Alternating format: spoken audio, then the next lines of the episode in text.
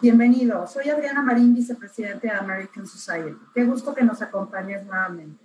Como sabes, en American Society estamos haciendo un esfuerzo con grandes aliados para poderte traer contenidos relevantes e importantes que te ayuden en tu día a día en muchos temas. Tenemos todos los días eh, cosas muy, muy interesantes que te pedimos que estés enterado de lo que vamos a presentar, de lo que estamos trabajando todo el tiempo para ti a través de nuestras redes sociales, donde te pedimos que nos sigas en Facebook, Twitter e Instagram. Asimismo, quisiera agradecer el generoso patrocinio de las empresas aliadas de American Society, que sin su ayuda esto no podría ser posible. Mil gracias a Dow, EY, La Moderna, Constellation Brands y 3M. Los saluda Larry Rubin, presidente de la American Society. Hola, ¿qué tal? Soy Patricia Kelly, presidenta del Events and Image Committee de la American Society. Platicarte un poco de la American Society fue fundada en 1942 por el entonces embajador de Estados Unidos en México, George S. Messersmith, y líderes de la comunidad americana de ese tiempo. El American Society a lo largo de los años ha venido haciendo una serie de eventos apoyando a la comunidad, eh, trayendo a mexicanos y americanos para que estén más eh, comunicados y verdaderamente construyendo puentes de amistad, de relaciones entre mexicanos y americanos, entre México y Estados Unidos. Hoy la comunidad americana son dos millones de norteamericanos viviendo en México, miles de empresas creando empleos para mexicanos y mexicanas y cientos de organizaciones lucrativas apoyando a la comunidad en la República Mexicana. Totalmente. Y aparte de esto, el presidente honorario de nuestra organización siempre ha sido y actualmente es el embajador de Estados Unidos en México. Hoy, Christopher Landau.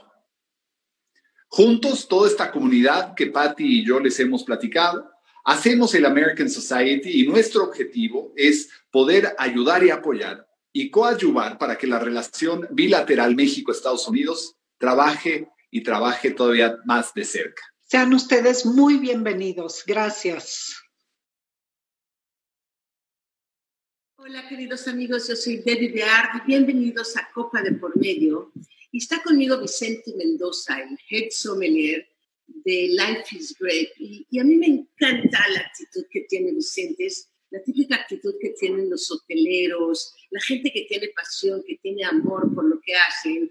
Eh, Vicente ha trabajado en Las Vegas, y en Beverly Hills, y, es sommelier de puros, de habanos, es sommelier de, de Rioja, súper especialista en vinos italianos, eh, de Jerez, y, y, Vicente tiene mucho conocimiento y sabe además cómo practicarlo, cómo expresarlo, porque a veces solo saber no es suficiente para poder transmitir lo que tenemos en, en copa, lo que tenemos en el paladar o lo que tenemos en mente. Gracias Vicente por estar con nosotros. No, Debbie, gracias a ti, gracias por esa presentación. Es un placer estar aquí contigo y, y con todos ustedes. Este, para mí es una ocasión súper especial compartir con ustedes este tiempo. Debbie, gracias. Maravilloso. Y hoy vamos a cantar dos super vinos, italianos ambos. Y como el mundo del vino se ingresa por la puerta de los sentidos, creo que eso es lo que vamos a hacer, llevarnos de la mano con nosotros a poder conocer un poco más, lo cual va a traer consigo disfrutar un poco más y así convertirnos en, en amantes del buen beber, del disfruto, del goce y saber descubrir esos secretos que hay detrás de la uva. ¿Te parece? Me parece bien, Debbie. Este, tú dices, ¿quieres que comencemos? Hablamos un poquito de nuestro primer vino. Maravilloso. Yo tengo aquí el, eh, el uno lo tengo decantado, el Brunello, y el Nebbiolo ya lo tengo en la Copa Riedel claramente para que ya esté respirando, porque aquí se decanta, Copa Riedel tiene el tamaño para permitirle decantar, veo que tú también, así que ya comenzamos bien esta cata. Así es, es correcto. Yo te iba a decir, yo tengo unas copas que, este, que no necesitas decantador, pero también el segundo vino lo decanté al igual que tú. Hoy ya lo tengo también ahorita, ahorita en mi copa, obviamente una copa Riedel. En este caso para el Nebbiolo, pues escogí, yo escogí la copa que tú este, tienes para el Pinot Noir, debido a las características del Nebbiolo, son similares a las del Pinot Noir en muchos aspectos, comenzando desde el color, más por esas notas terrosas que nos da, eh, nos da el suelo, ¿no? De, la región donde se desarrolla este Nebbiolo, que es italiano. Este Nebbiolo es Cordero di Montesemolo, aquí tenemos la botella, es una bodega que se establece desde 1340, de hecho van 19 generaciones, ¿sí? Todas familiares, o sea, toda la vida esta bodega ha sido familiar, 19 generaciones que han este, liderado esta bodega, ¿no? A través del tiempo en Piemonte, en Italia. Piemonte lo tenemos al noreste, noroeste de Italia. Es una zona que es la cuna del Nebbiolo, la cuna del Barolo, que es el vino de Reyes. Y en esta ocasión, pues bueno, tenemos un, un Nebbiolo procedente de la zona de Langhe, ¿sí? La cual está dentro del pueblo de la Morra. Cordero de Montesémolo tiene su, su bodega en el pueblo de la Morra, que es una de las principales zonas productoras de barolos, bueno, por lo tanto, de nebiolos, ¿no? Regularmente hay una división general en dos partes de lo que es Piemonte, que viene siendo la Morra y Serralunga. Y sabes, Debbie, cada, una de estas dos zonas tiene sus propias características. Bueno, de hecho, cada propio, cada microterroir, cada parcela tiene características diferentes, ¿no? Pero en este caso, digamos, los, los nebiolos que se producen en la zona de la morra se consideran que nos otorgan vinos más redondos, más elegantes y más sutiles. No por eso quiere decir que son mejores de los de Serralunga. Serralunga se eh, conoce por producir nebiolos con características más típicas, ¿no? Más tradicionales, por tener eh, uvas que desarrollan más fuerza y más potencia.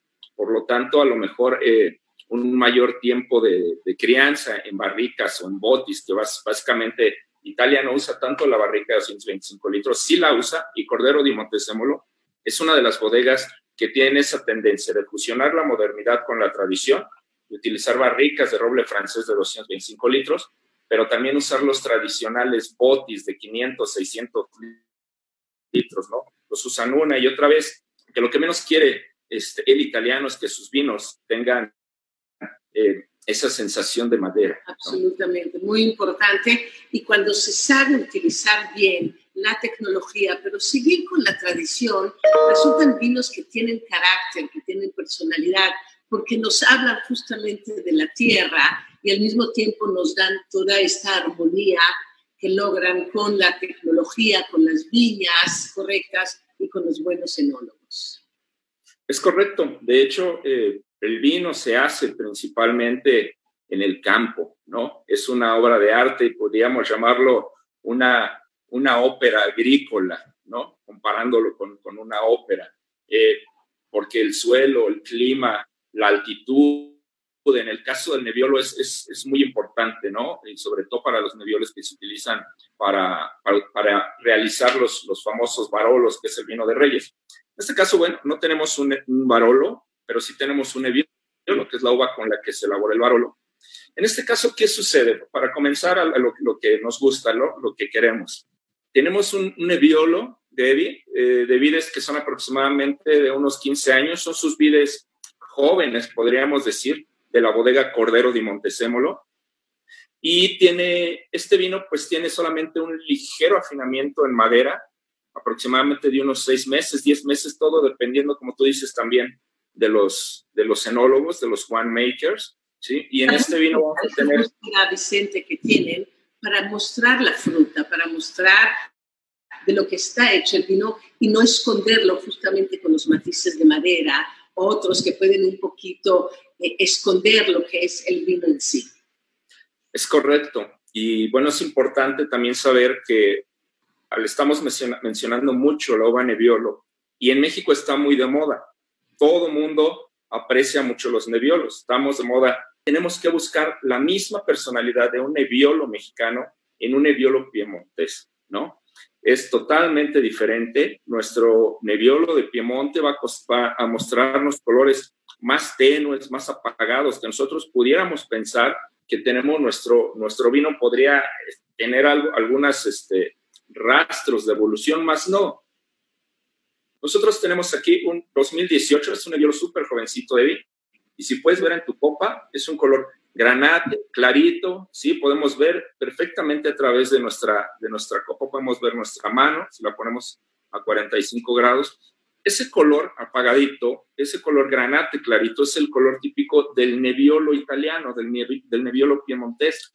Nuestros neviolos regularmente, sobre todo los que se dan en el Valle de Guadalupe, debido a que es otra variedad de neviolo, otro clon de neviolo y otro clima y otro suelo totalmente diferente. Es mucho más difícil neviolos con, con, mucha coloración y con mucha estructura, ¿no?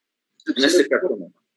Ahora, este, pues en aromas tenemos los aromas típicos del neviolo en este caso, pues no tiene rastro alguno de lo que viene siendo la crianza en madera. Tenemos fresas, tenemos frambuesa, tenemos algo de, de, cuero y de tierra y esa nota, este, como de tierra mojada muy particular de los neviolos, además de un poquito de tabaco. Esa hoja de tabaco siempre, para mí, este, delata el vino que está hecho este, en el norte de Italia, no nada más Nebbiolo, porque también en el próximo vino lo vas a encontrar, ¿no? Pero además los aromas, todas estas notas están muy bien integradas, tanto en la parte frutal como la parte que nos puede hablar más del, del cacao, del, del, tabaco, hay un poco del sotobosque.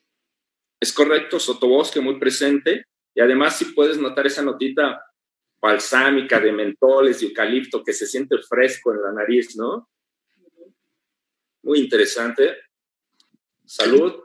Es como tú dices, una sinfonía, es tan, tan, tan armonioso que nos regala todo esto y en boca también unos taninos muy dulces, muy, muy, muy sutiles. Es correcto. Estamos ante un 2018. Es un vino muy joven, ¿sí? Además de que la característica de la acidez que tú sientes de ahorita en boca, muy fresca y crispante, es una acidez característica también de los vinos del norte de Italia, y mucho en esta variedad, ¿no? Es muy marcada en esta variedad y en la barbera también. entonces, de repente la gente piensa que el vino puede tener un desequilibrio. No es así, es su característica, es su, su ADN de esta uva, ¿no? Al darnos una acidez este, prolongada, fresca, alta, porque además es la columna vertebral de los vinos. Entonces eso nos indica que este vino lo podríamos guardar mínimo por unos 10 años más, ¿no? y además así, no resulta goloso, no resulta como monótono, porque esa acidez le da esa alegría que además de que nos puede durar mucho más, nos alegra y nos divierte mucho en el momento que lo estamos viviendo. Así es. Por lo tanto, pues, también les recomiendo que lo tomemos a una temperatura aproximada como de unos 16 grados es un vino excelente para acompañar pastas, ravioles, ragú, este, carnes también de venado, de jabalí, este, cordero, etcétera, ¿no? Es, digo, ambos vinos van a ir más o menos por la, el mismo nivel de maridaje. Ahorita te voy a explicar por qué en el otro, porque vas a descubrir algo muy especial. Este, pero ambos vinos que vamos a probar el día de hoy van más o menos por, ese, por esa línea de maridaje, ¿no?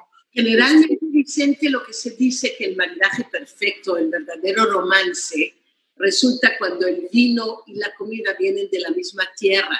Entonces ahí cuando hay un equilibrio increíble entre lo que estamos comiendo y el maridaje perfecto con el vino. Es correcto, el maridaje regional que le llamamos nosotros, este, regularmente los vinos van, los vinos de cada región del mundo van muy de la mano con la gastronomía de esa región, ¿no? Por tanto, es, es muy difícil, digamos, empatar un vino extranjero con un mole oaxaqueño o un mole poblano. Más sin embargo, si le ponemos un vino mexicano, ¿sí? con una cabernet, con una merlot, un buen paso por barrica, este, el mole va a quedar muy bien. Lo que no hace con otros vinos. ¿Por qué? Porque es parte de la tierra, como tú dices, es parte de la gastronomía de la región. Es de los mejores maridajes que podemos tener cuando hacemos un maridaje regional. Vino de la región con platillos de la región. Está exquisito, me gusta mucho el equilibrio que tiene y este, este, este final tan, tan cariñoso, tan amigable, porque los vinos tienen que ser amigables. ¿eh? El vino es la vida más democrática y tenemos que, que, que, más que entenderlos, disfrutarlos y que nos hablen, que nos hablen de su DNA, que nos hablen de su terroir, que nos hablen de su, de su historia, de sus viñedos pero que sea fácil, entendible y amigable. Y es correcto. A mí si hay algo que me fascina mucho es lo que hay detrás de cada vino y es una de las filosofías de Life is Great. Cada una de nuestras etiquetas tiene una historia interesante atrás, ¿no? Como te contaba, bueno, son mil, desde 1340, 19 generaciones y para la gente además este, que gusta como tú de los deportes, eh, relaciona el, el, nombre de esta bodega y la relacionan de una manera, manera correcta. A mí me han dicho, oye, este vino es de, de, Luca Cordero de Montesémolo. Luca Cordero de Montesémolo, como tú bien sabes, es el exdirector de la, de la escudería Ferrari en la Fórmula 1, ¿no? Entonces, la pregunta es correcta, la aseveración es correcta. Es de la familia de Luca Cordero de Montesémolo, ¿no? Entonces, bueno, además de la historia antigua que tiene este, este, esta bodega, pues también tiene historia moderna, ¿no? Y además, eso que te digo que fusionan lo que es la, tradición con la modernidad, a mí se me hace algo muy, muy interesante, ¿no? Porque da resultados como el que tú estás este, tomando en este momento. Todo en la vida tiene que tener historia que contarnos, se vuelve mucho más interesante. Y estoy lista ya aquí con mi decantador, si te parece bien, Vicente. Me parece perfecto. Y sigamos adelante. Esto es el face to face de, de Riddle, que a mí me encanta, hablando de lo romántico, del amor. Y, y bueno, Cuéntanos, cuéntanos de este magnífico vino. Yo veo que ya lo tienes en copa, ya lo decantaste. Ya, ya lo decanté y hice una operación que regularmente hacíamos mucho en los restaurantes para que la gente pudiera ver este, la, la botella de la que están tomando. Cuando tienes eventos, decantas en un buen decantador, lo dejas ahí aproximadamente una hora, hora y media y luego lo regresas a la botella para que la gente pueda ver la botella de la que está tomando. Por eso pueden ver que todavía en mi botella tengo tengo vino, obviamente decanté en un decantador Riedel, no hay otros, ¿sí? Bien hecho. ¿cómo está más que listo, ¿no? En este caso tenemos la bodega Poder El Ripi, ¿sí? Es una bodega que me fascina mucho, está en Montachino y vamos a probar un Brunello de Montachino, pero un Brunello muy especial. Pero antes de decirte por qué especial, te voy a platicar un poquito también el tema de esta bodega. Esta bodega es reciente, 1998, ¿sí? esta persona que funda la bodega, él buscaba un sueño, no sabía realmente qué tipo de sueño, pero quería hacer algo y quería hacer algo excepcional y quería hacer algo este, con muchísima calidad, porque ahorita que escuches el nombre vas a saber por qué hablamos de calidad, ¿no? Quería lograr algo con mucha calidad porque es fanático de la calidad. Tenía un sueño y todavía no sabía qué tipo de sueño. Cuando él viene de Suiza, porque él acostumbraba a vivir en Suiza, y busca un, lugar en la Toscana para vivir. Y da con este lugar en, este, en la parte este de Montachino. Eh, se enamora del lugar y además, bueno, al comprar esta parte de terreno se encuentra con que ya tiene vides ahí plantadas. Entonces comienza este proyecto que es Poder El Ripi y que le pertenece a Francesco Ili, los productores de café.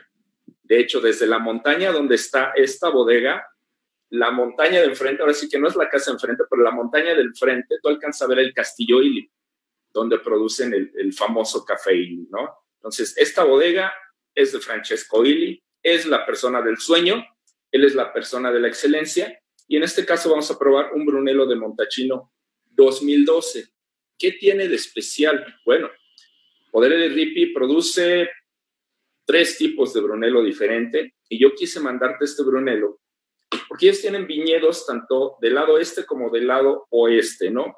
En este caso, este proviene del lado oeste. El lado oeste es una altura sobre el nivel del mar, 150 metros sobre el nivel del mar, ¿sí? Tiene un clima cálido, aprovecha todo el día de la mañana, sí, por las tardes es algo fresco. Este, el suelo es de lo que conocemos como galestro. De hecho, la vez que fui para esa bodega me, llama mucho la atención que tú das cuatro pasos, David, y te encuentras con otro tipo de suelo. Pero bueno, ¿en qué influye el suelo y el clima? Dirás, ¿por qué te estoy diciendo tanto, Roy, si tú bien lo sabes? Todo esto que yo te estoy diciendo, tú lo sabes perfectamente. Bueno, este es un Brunello femenino. Las características del suelo y del clima de este lado de los viñedos nos dan un Brunello de corte más delicado y elegante que los Brunelos a los cuales estamos acostumbrados con todo ese poder y toda esa carnosidad y estructura. Entonces, por eso quise mandarte este Brunello. Tiene 36 meses de barrica, este, barrica grande, boti, como le llamamos, ¿sí? regularmente roble esloveno. Ellos también utilizan dos, eh, dos tipos de barrica, pero cambian eh, dependiendo el, brunelo que vayan a elaborar. En este caso solo utilizan barrica grande, tiene 12 meses además de botella, bueno, antes de salir de la bodega, ¿no? Porque es un 2012, que por cierto la añada 2012 en Montachino fue calificada como una de las mejores añadas. Así que, pues, adelante, lindísima Debbie. Vas a probarlo, vamos a poner un fondo blanco. Y bueno, aquí las iridiscencias centellan, iluminan la estancia. Es como, como crear un tiempo distinto, Vicente. Es ese tiempo que es el viaje a través de los sentidos, ¿no? Es la memoria, la imaginación que van despertando y, el color está maravilloso.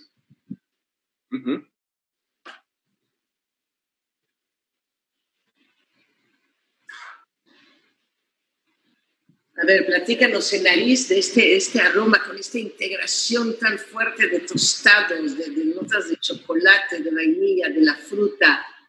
Correcto, tiene bastante tostado, vainilla. Tenemos el cuero que encontramos en, el otro, en, el Nebbiolo, tan característico de esas zonas este, altas de Italia, ¿sí? Este, y tenemos aquí ya frutos más maduros, ¿no?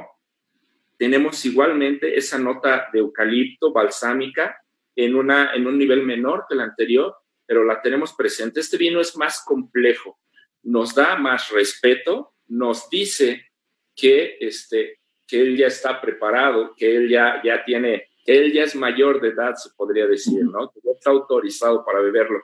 Porque es importante este, que nosotros, nosotros podemos beber un, un, un Nebbiolo 2018, claro, pero un Brunello eh, que ahorita podría salir 2015, el Brunello para salir necesita cuatro años de, para salir al mercado y el Brunello reserva cinco, tú lo sabes.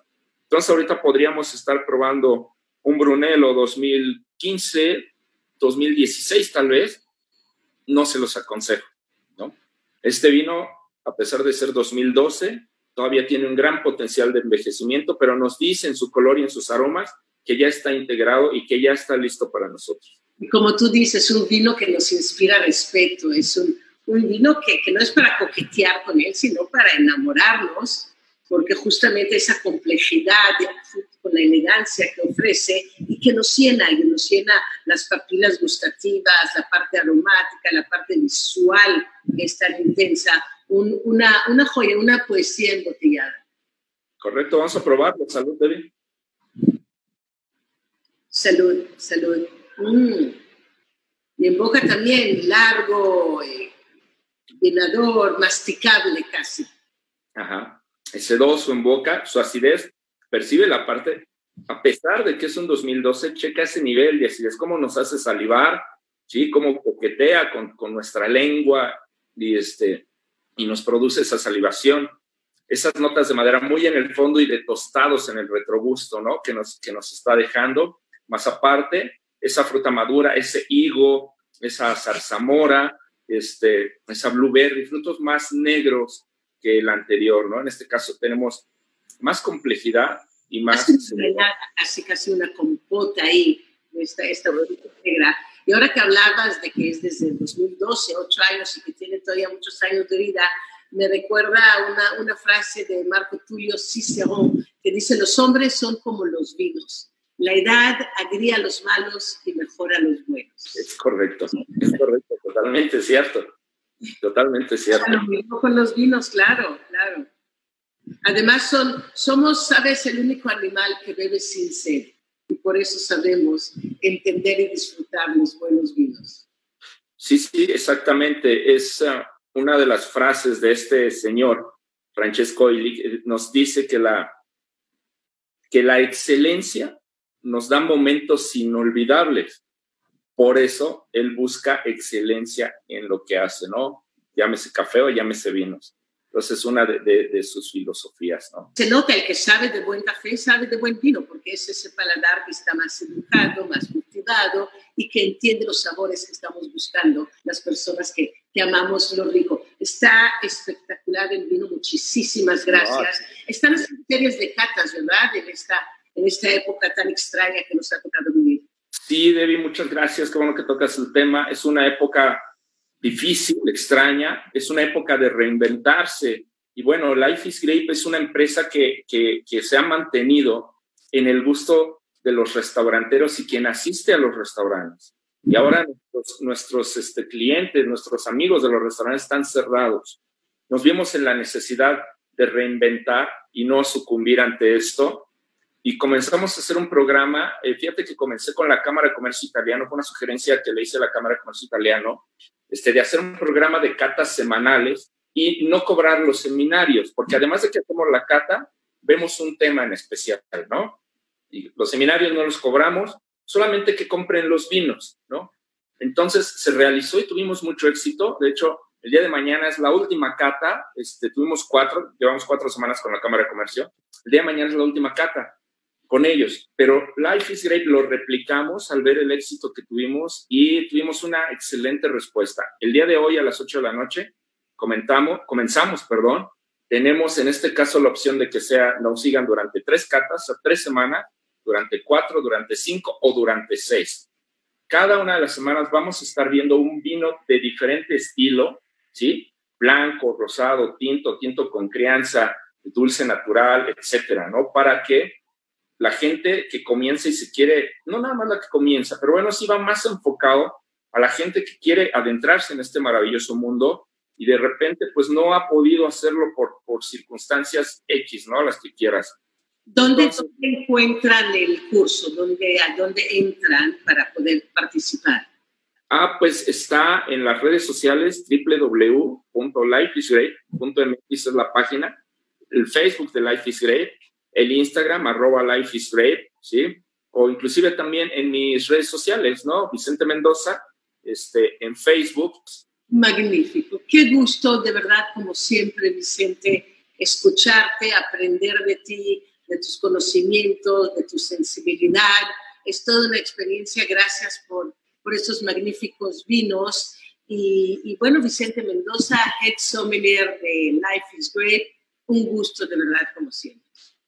Un placer de platicar contigo y catar contigo. Muchísimas gracias y, gracias a todas las personas que nos están viendo. Magnífico, gracias. Esto es Copa de Por Medio con David Dear.